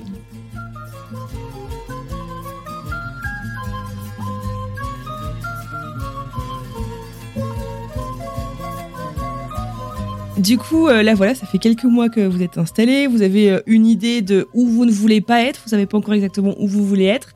Euh, et tu me le disais tout à l'heure, on en a un petit peu échangé en off aussi là-dessus. finalement, vous êtes parti avec la même envie de découvrir plus ce continent, de découvrir ce pays, mais pas forcément les mêmes intentions sur place. Est-ce que tu peux me parler un peu de ça? Oui, en fait, on s'est rendu compte au bout de trois semaines que comme on s'est pas beaucoup préparé, on n'en a pas beaucoup discuté. Et on pensait partir dans la même optique que les deux dernières fois. Sauf que moi, il y a eu un grand changement dans ma vie, c'est que j'aimais pas du tout avant ma vie en France parce que j'aimais pas mon métier et que tu passes quand même une grosse partie de ta journée. Et que maintenant, ma vie, elle est trop cool. J'ai, enfin, j'aime bien mon travail, ça me laisse beaucoup plus de flexibilité, plein de temps libre, je peux voir mes proches, etc. Et du coup, en arrivant ici, moi, je ne suis pas partie cette fois-ci pour fuir quelque chose que je n'aimais pas. Je suis partie parce que c'était cool de partir, mais j'aime bien ma vie française. Donc en fait, j'ai pas ce côté. Je me souviens lors du dernier voyage, il nous était arrivé de dormir dans notre tente une nuit où il faisait jusqu'à moins 2 degrés et vraiment c'était horrible. J'avais fait une hypothermie, euh, couverture de survie, la totale. et je me souviens que toutes les nuits, quand c'était des nuits difficiles, je me demandais est-ce que t'es mieux là? Ou euh, en France avec ton travail que t'aimes pas. Et je me disais toujours, t'es quand même mieux là, même si tu te retrouves à l'hôpital, t'es mieux là, quoi. Là, j'ai pas du tout ça. Genre, il euh, y a pas de fromage et il y a pas de pain. Des fois, je me dis, est-ce que je rentrerai pas en France et je repars plus tard, tu vois Ou genre, enfin, tu sais, j'ai pas ce côté, euh, je veux. T'as pas cette permanence des choses, en fait. Enfin, tu te dis, bon, je suis flexible dans la vie et il y a rien de pour toujours et il y a rien de à jamais non plus. C'est ça. En fait, c'est même tellement flexible que ben moi j'ai aucune pression. Donc en fait, quand je me sens bien dans un endroit comme on est là là pendant deux, je pense que ça va être trois semaines. Bon après le visa sera fini, on peut pas agrandir plus, mais moi je disais à mon copain bah tu vois moi je me verrais bien rester six mois ici. Tous les matins, tu te lèves, petit déjeuner, tu vas surfer, tu reviens, tu te douches, petite sieste, tu travailles, tu manges avec les copains. Moi, je peux faire ça pendant six mois. Et lui m'a dit Ah, mais moi, c'est hors de question. Genre, lui, vraiment, c'est pas possible. Mais parce que lui, il a vraiment envie de couper de son travail, mais qu'il adore hein, pour autant, et il pourrait travailler, mais lui, il est plus contraint, il doit travailler de manière synchrone, il bosse avec des équipes. chose que moi pas. Et il y, a, y avait 7 heures de décalage, maintenant il y en a 6 avec la France, avec le changement d'heure. Et moi, des fois, on me propose des contrats là que je suis pas obligée de prendre parce que j'ai pas de besoins financiers, mais qui sont juste trop intéressants, ou des partenariats, ou des missions. J'ai pas envie de ne pas les prendre, sachant qu'on a du temps. Mais en fait, Guillaume, il est plus dans l'optique, euh, ben, on voyage à fond et on se posera après. Et moi, j'ai envie de me poser bah, quand j'ai envie de me poser. Et je pense que je suis un peu fatiguée aussi des deux dernières années, la reconversion, tout ça, c'est quand même demandant émotionnellement. Et on sait pas trop quoi faire. On sait qu'en termes de météo, on aime la même chose, que le bord de mer, on aime tous les deux. Et mais je crois que lui, euh, ben, je sais pas, j'ai l'impression qu'il veut pas se poser là. En tout cas, euh, j'arrive pas trop à savoir où. Là, on a commencé à, je sais pas comment on en est arrivé à ça, mais bref, on a commencé à parler de la Polynésie. Euh, parce qu'on a vu sur Instagram des voyageurs qui sont allés et en fait qui disaient qu'en mode camping ça coûtait pas si cher. Et du coup on s'était toujours dit nous bah jamais on ira en Polynésie, c'est loin, c'est cher, c'est mort. Et en fait là on est en train de se dire c'est à moitié sur la route pour aller genre en Nouvelle-Zélande par exemple, tu vois si on finalement veut faire le tour, si on s'installe nulle part parce que je me dis qu'en Amérique du Sud euh, ça a l'air de se tendre un petit peu partout. Enfin c'est de plus en plus pauvre de partout. Du coup est-ce qu'on a envie de enfin en fait, moi, il y a un truc qui fait que je pense que j'aurais du mal à vivre ici, mais tu t'en rends pas compte tant que tu y es, c'est le bruit. Et euh, vraiment, c'est quelque chose avec lequel j'ai du mal. Et pour autant, on a parlé avec des équatoriens et eux nous disent, mais nous, c'est quand on vient chez vous, là, en, en France, vous faites pas de bruit, euh, dans le métro, euh, vous êtes tous avec des écouteurs. Bah oui, mais ici, tu prends le bus, t'as un film à la télé super fort, t'as la musique du chauffeur dans sa cabine que tu entends dans le bus, et les gens qui veulent pas regarder ce film, ils regardent une série sur leur téléphone, mais sans écouteurs. T'as du bruit de partout. Dans les rues, t'as du bruit de partout. Tu vas à la station de bus, on te crie les noms des stations, on te chope par le bras. Enfin, tout est, tout est fait avec du bruit. T'as de la musique partout. Tu te balades dans une rue, t'as des bars partout. Ils ont tous leur musique à fond, même quand pour l'instant il y a encore personne dans le bar, tu vois. Ben moi, tout ce bruit pour moi c'est compliqué. Je ça me fatigue en fait. Donc euh, moi je me rends compte, euh, j'ai besoin d'un endroit où il y a certes de la chaleur, des gens sympas, de la bonne nourriture et du silence. J'aime bien le silence. Moi, je me verrais bien, genre si je devais choisir un rythme, mais c'est peut-être pas propre à tous les pays, je me verrais bien faire un mois et demi posé de travail et euh, un ou deux mois de full voyage. Parce que ce qui est certain, on s'est rendu compte que euh, travailler et voyager euh, à moitié en même temps, genre un jour sur quatre ou le matin et pas l'après-midi, c'est un peu pourri. ici, c'est compliqué parce que des fois, tu arrives dans un endroit où tu te dis Ah bah ici, je vais me poser, je vais travailler. Et en fait, euh, bah, il y a une coupure générale, il n'y a pas de wifi, ou alors euh, il n'y a pas de table, pas de chaise, ou alors, tu vois, et tu peux pas bosser. Et des fois, on arrive dans un endroit où on n'a pas du tout prévu, euh, enfin, moi, j'ai pas du tout prévu de taffer, j'ai juste envie de faire des randos et tout ça. Et tu te rends compte qu'il y a une super connexion, tu es super bien installé, il y a de l'eau chaude dans la douche, tu pourrais rester là une semaine, tu serais bien, enfin. Mais du coup, tu peux pas trop le prévoir. Et du coup, là, on s'est rendu compte quand même la semaine dernière en en discutant qu'on va quand même alterner les moments où on se pose comme là pendant 2-3 semaines où moi je fais ce que j'ai à faire, mes visios, tout ça. Et ensuite, on va repartir sur plus du voyage où du coup, je ne prends pas de contrat, je ne bosse pas et j'essaye de tout finir avant pour être que en voyage. Et mon copain, lui, il a pas trop envie de bosser en fait pour l'instant.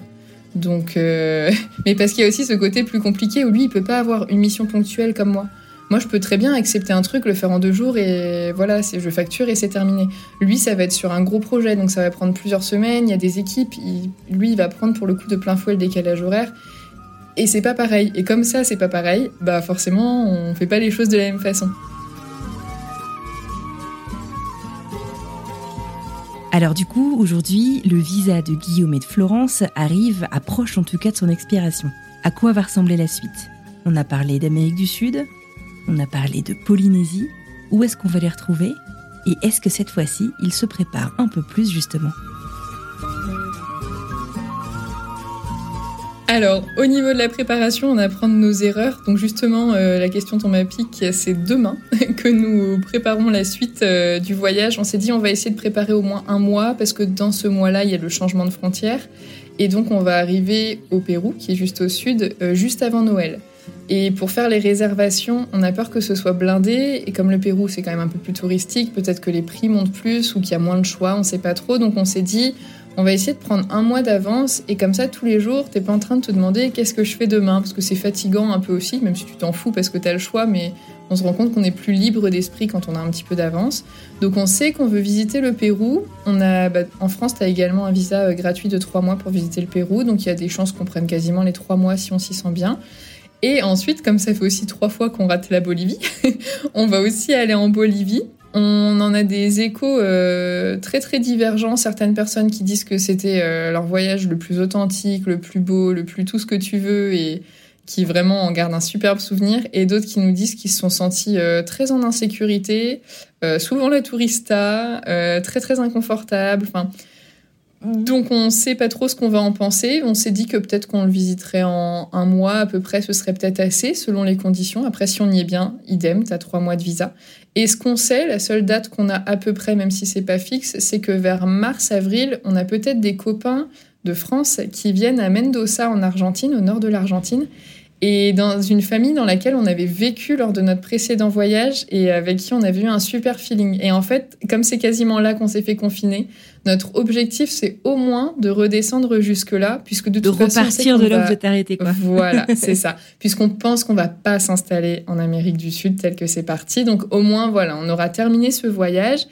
Après, on parlait donc, euh, nous, beaucoup de la Nouvelle-Zélande. Il faut savoir qu'avant l'Équateur, euh, notre objectif, c'était le passeport vacances-travail pour la Nouvelle-Zélande.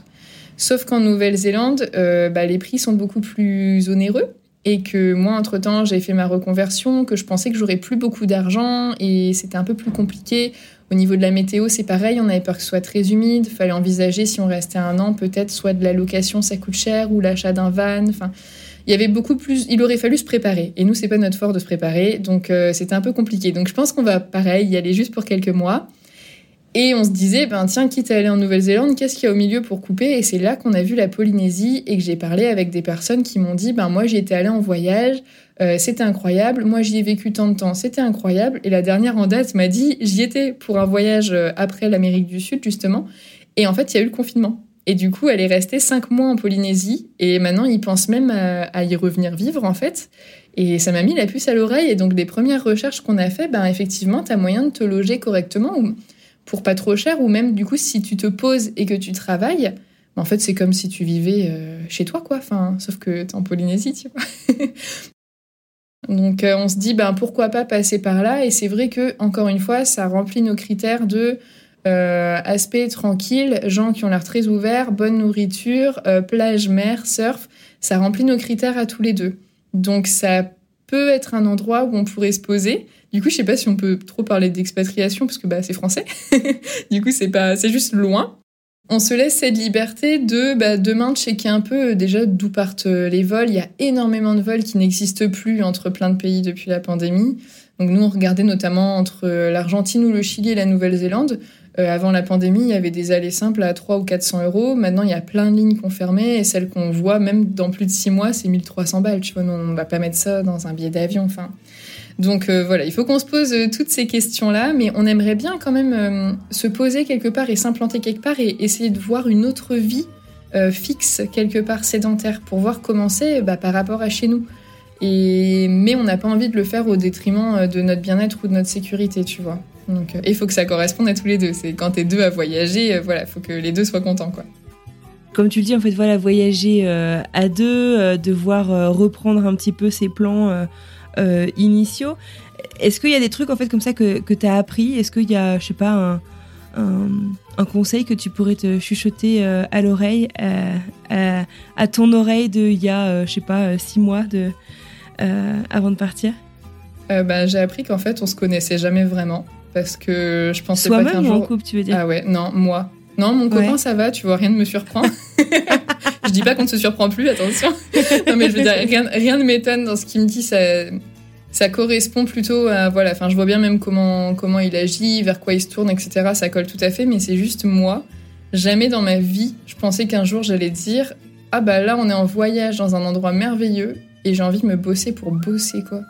Jamais de ma vie, je pensais que j'allais dire ça un jour. Je pensais que j'allais toujours être euh, en mode, euh, le voyage, euh, les, rencontres, la nouveauté, c'est toute ma vie. Je veux faire que ça, je veux jamais rentrer. si demain on était obligé de rentrer, en fait, ça me ferait ni chaud ni froid parce que je m'en fiche, je peux repartir. Et du coup, comme j'ai plus aucune contrainte, ben j'ai plus aucune pression et, je sais pas, je me dis ouais, moi ça m'arrive d'avoir envie de travailler, mais en fait je m'en fous. Même si je restais bosser 6 mois, je peux voyager 50 ans derrière si ça me fait plaisir. Et du coup, euh, ben ça c'est génial. Je trouve qu'on sait jamais de quoi notre vie va être faite. Et du coup, on sait jamais qui on va vraiment être parce que quand tu changes euh, certains paramètres qui sont prépondérants dans une vie quand même, genre le travail, mais ça peut être aussi euh, changer de partenaire, ça peut être plein de choses, tu vois. Quand tu, changes des choses importantes dans ta vie, bah, je trouve que toi, tu changes aussi. Et ça, c'est vraiment un conseil que je me donnerais. Ne te prends pas pour acquise, quoi. Tu peux encore te surprendre. et peut-être prépare mieux ton voyage et ne traverse pas des rues sombres, seul, le noir, dans des grandes villes. Mais ça, on le sait tous.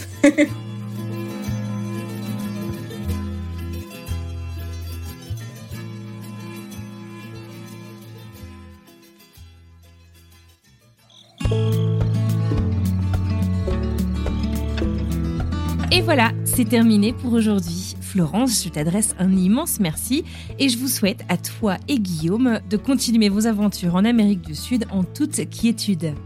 Si vous vous demandez où est Florence aujourd'hui, puisqu'on a enregistré cet épisode il y a quelques mois, je vous invite à découvrir jeudi un petit bonus dans lequel elle va vous donner des nouvelles. Et vous allez voir, on n'est pas au bout de nos surprises. J'espère que cet épisode vous a plu autant qu'à moi. En tout cas, merci à vous de nous avoir écoutés jusqu'au bout. N'hésitez pas à partager cet épisode autour de vous, ça compte énormément, vous le savez, à nous laisser plein d'étoiles et même des petits mots sur Apple Podcast en nous parlant de votre épisode préféré par exemple. Eh bien allez-y, ça compte énormément et ça nous fait hyper plaisir, on va être honnête. Je ne sais pas si vous le savez, mais Florence a elle aussi un podcast, ça s'appelle Avant j'étais prof. C'est un podcast qui raconte les reconversions de profs vers d'autres métiers et qui est passionnant. Je vous mets le lien dans la description de cet épisode. Allez, tradition oblige, je vous propose que nous découvrions tout de suite de quoi nous allons parler la semaine prochaine.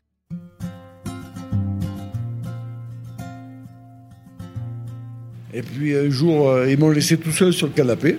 C'est l'histoire, elle est vraie. Quoi? Un jour, ils m'ont laissé tout seul sur le canapé. Elle était aux États-Unis.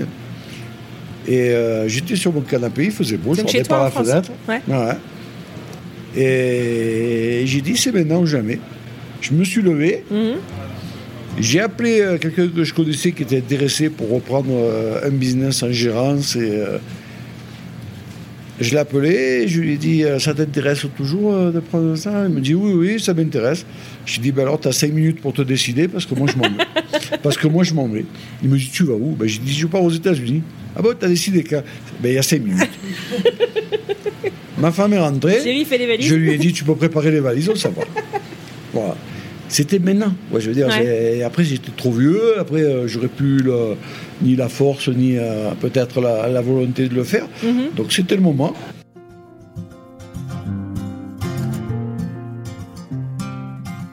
On vivait difficilement. On arrivait à vivre, mais c'était, euh, on n'était pas à notre place.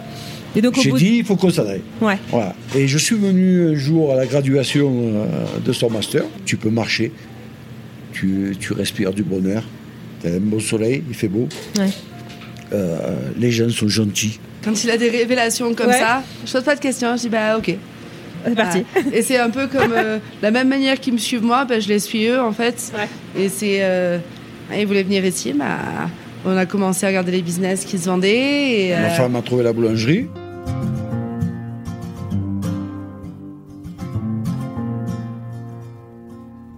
Il ne me reste plus qu'à vous souhaiter une merveilleuse fin de journée, une très belle semaine et je vous retrouve mardi pour une nouvelle histoire.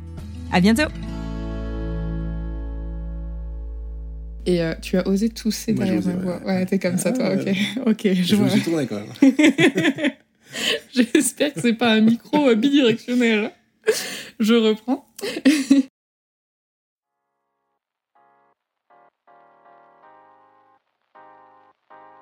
Vous venez d'écouter un podcast réalisé par moi-même, Anne-Fleur Andrely, mixé et habillé par Alice Krief et produit par French Morning. French Expat n'est pas le seul podcast de French Morning. Pour retrouver tous les podcasts du groupe, rendez-vous sur frenchmorning.com slash podcast. À bientôt!